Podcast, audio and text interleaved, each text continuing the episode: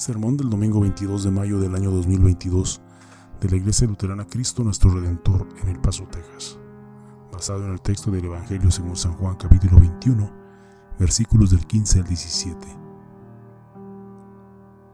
Me pregunto cuántas personas no sirven al Señor, se abstienen de servir al Señor, se escabullen de servir al Señor porque saben bien quiénes son, saben bien qué son conocen sus pecados, conocen sus fracasos, conocen sus insuficiencias. Y una voz dentro de ellos les dice, ¿cómo podría el Señor usarte a ti? ¿Por qué te usaría el Señor a ti? Él sabe bien quién eres. ¿Eres una de esas personas? No te culpo. Yo también sé quién soy. Y no hay nada en mí o en mi vida que me haga apto para estar ante ustedes hoy y predicar ese sermón. Entonces, ¿cómo resolvemos este problema? Nosotros no lo resolvemos. Jesús es el único que puede resolverlo. Recordemos a Pedro. Recordemos cómo Pedro afirmó que aunque todos los demás discípulos huyeran y abandonaran a Jesús, él nunca lo haría. Luego recordemos cómo cuando una criada lo presionó y le dijo, también tú estabas con Jesús en Galileo y Pedro le contestó, no sé de qué hablas. Recordemos como otra criada dijo a los que estaban alrededor, también éste estaba con Jesús el Nazareno. Y de nuevo Pedro negó conocer a Jesús. Recordemos cómo otros se unieron a las criadas y dijeron, sin lugar a dudas, tú también eres uno de ellos, porque hasta tu manera de hablar te delata. Y Pedro comenzó a lanzar maldiciones sobre sí mismo y a jurar, no conozco a ese hombre. Recordemos cómo Lucas registra que inmediatamente después de que Pedro negara conocer a Jesús por tercera vez, Jesús se volvió y miró directamente a Pedro. Y entonces éste recordó las palabras de Jesús. Antes de que el gallo cante, me negarás tres veces. Recordemos también cómo Pedro lloró amargamente por este suceso. Ahora, ¿Qué tan capacitado crees que se sintió Pedro para servir al Señor después de haber negado conocer a Jesús tres veces? Más aún, ¿qué tan dispuesto crees que estuvo Jesús a que Pedro le sirviera después de haberle negado tres veces? Escuchemos lo que nos dice la palabra de Dios en Juan capítulo 21, 15 al 17. Cuando hubieron comido, Jesús dijo a Simón Pedro, Simón, hijo de Jonás, ¿me amas más que estos? Le respondió, sí Señor, tú sabes que te amo. Él le dijo, apacienta mis ovejas. Volvió a decirle la segunda vez, Simón, hijo de Jonás, ¿me amas? Pedro le respondió, sí Señor, tú sabes que te amo. Le dijo, pastorea mis ovejas. Le dijo la tercera vez, Simón, hijo de Jonás, ¿me amas?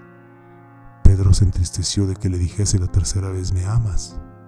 Y le respondió, Señor, tú lo sabes todo, tú sabes que te amo. Jesús le dijo, apacienta mis ovejas. Mi nombre completo es Daniel Gary Bombler, pero nunca nadie me llama por mi nombre completo, a menos que, a menos que haya hecho algo muy malo. Jesús en esencia llama a Pedro por su nombre completo, Simón, hijo de Jonás porque hizo algo muy malo. Jesús negó a Jesús tres veces, así que cuando Pedro escucha a Jesús decir, Simón, hijo de Jonás, tiene que haber llamado la atención de Pedro. Esa manera de dirigirse a él le hace saber a Pedro que Jesús quiere hablar con él sobre algo muy serio. Llamar a Pedro Simón, hijo de Jonás, tres veces significa que Jesús está recordando lo que Pedro había hecho y ahora Pedro también lo está recordando.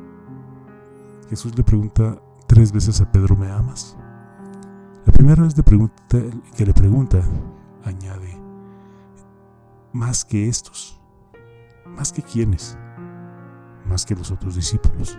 Era la forma que tenía Jesús de recordarle a Pedro lo que había presumido unos días antes. Tú, Pedro, que dijiste que aunque todos los demás se alejaran y me abandonaran, Tú nunca lo harías, pero lo hiciste. Por eso te pregunto ahora, ¿me amas más de, lo que me aman estos discípulos? Y luego fijémonos en la respuesta de Pedro. Sí, Señor, tú sabes que te amo. Fíjense en la humildad de Pedro.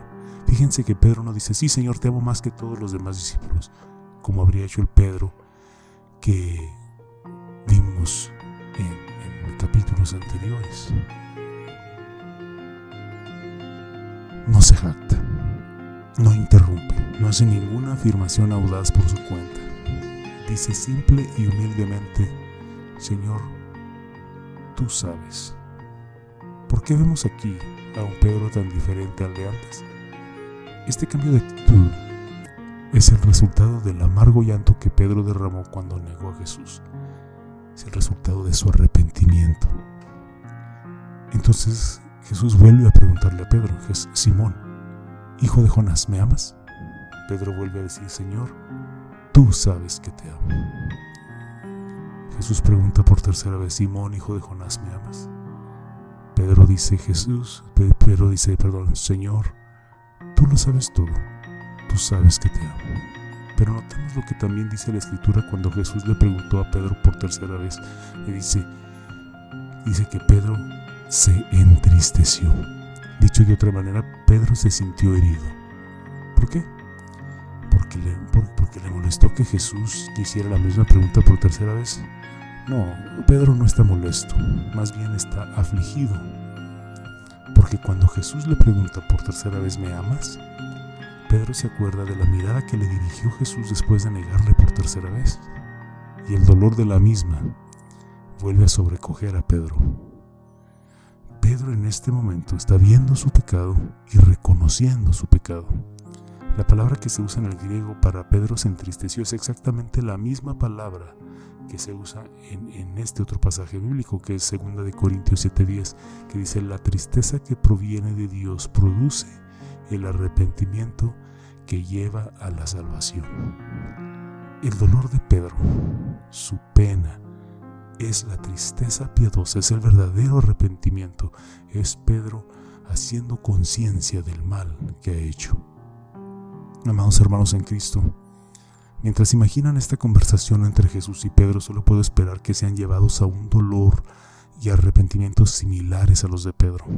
Solo puedo esperar que reconozcan su pecado, que admitan su error o sus errores y reconozcan su vergüenza. Eh, piensen en, piensen en sus pecados e imaginen a Jesús preguntándoles por cada uno de sus pecados y preguntándoles, ¿me amas? ¿Me amas? ¿me amas? No es doloroso cuando sabes exactamente por qué te hace la pregunta, porque tú sabes, tú sabes bien cuántas veces no le has amado. Pero la única razón por la que Jesús le hizo la pregunta a Pedro y la única razón por la que Jesús te hace, por la que Jesús te hace la pregunta a ti, es por el propósito que se establece en el pasaje de 2 de Corintios 7:10. La tristeza que proviene de Dios produce el arrepentimiento que lleva a la salvación y de esta no hay que arrepentirse. Ahora te preguntarás, ¿cómo es que la respuesta de Jesús, apacienta mis corderos, cuida mis ovejas, apacienta mis corderos, lleva a la salvación y no deja arrepentimiento?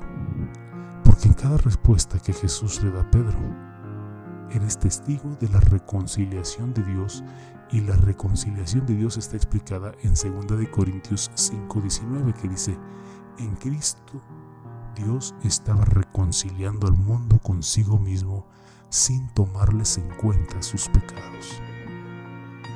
Veamos lo que realmente está pasando en la conversación entre Jesús y Pedro. La primera vez que pregunta, Simón, hijo de Jonás, ¿me amas? Sí, sabes que te amo. Jesús dice, o le trata de decir, no tomo en cuenta tu primera negación de mí, sin reproches. En gracia, ve y sírveme. La segunda vez, Simón, hijo de Jonás, ¿me amas? Sí, sabes que te amo. Jesús contesta, no tomo en cuenta tu segunda negación de mí, sin reproches en gracia ve y sírveme. La tercera vez, Simón, hijo de Jonás, ¿me amas? Sí sabes que te quiero. No tomo en cuenta tu tercera negación de mí, sin reproches. En gracia ve y sírveme. Y no toma en cuenta ningún pecado contra Pedro ni contra nosotros, porque predicamos a Cristo crucificado, donde el Padre depositó todos nuestros pecados sobre su Hijo en la cruz. En esta conversación de Jesús con Pedro, podemos ver el poderoso efecto de la gracia, el poder realmente ver el pecado que hemos cometido es lo que nos permite ver cuánto realmente está comprometido Jesús con nosotros. En lugar de contar tu pecado contra ti, te dice, en gracia ve y sirve en amor. En lugar de que Jesús te diga, no puedo creer lo que me has hecho, dice, ve y cuenta a todo el mundo lo que he hecho por ti. En lugar de ponernos en nuestro lugar, nos pone a trabajar. Y si alguna vez en tu cabeza o alguien te preguntara, ¿cómo puedes tú de entre toda la gente servir al Señor? Puedes responder humildemente, porque el Señor no tiene en cuenta mi pecado. La gracia te hace apto para servir. Así que ve a servir. Sirve al Señor aquí. Sirve al Señor en casa. Sirve al Señor en tu comunidad. Sírvele sin reproches. Nada en tu vida o de tu pasado se cuenta en contra tuya. Amén. Y que la paz de Dios que sobrepasa todo entendimiento guarde sus corazones y sus pensamientos en Cristo Jesús. Amén.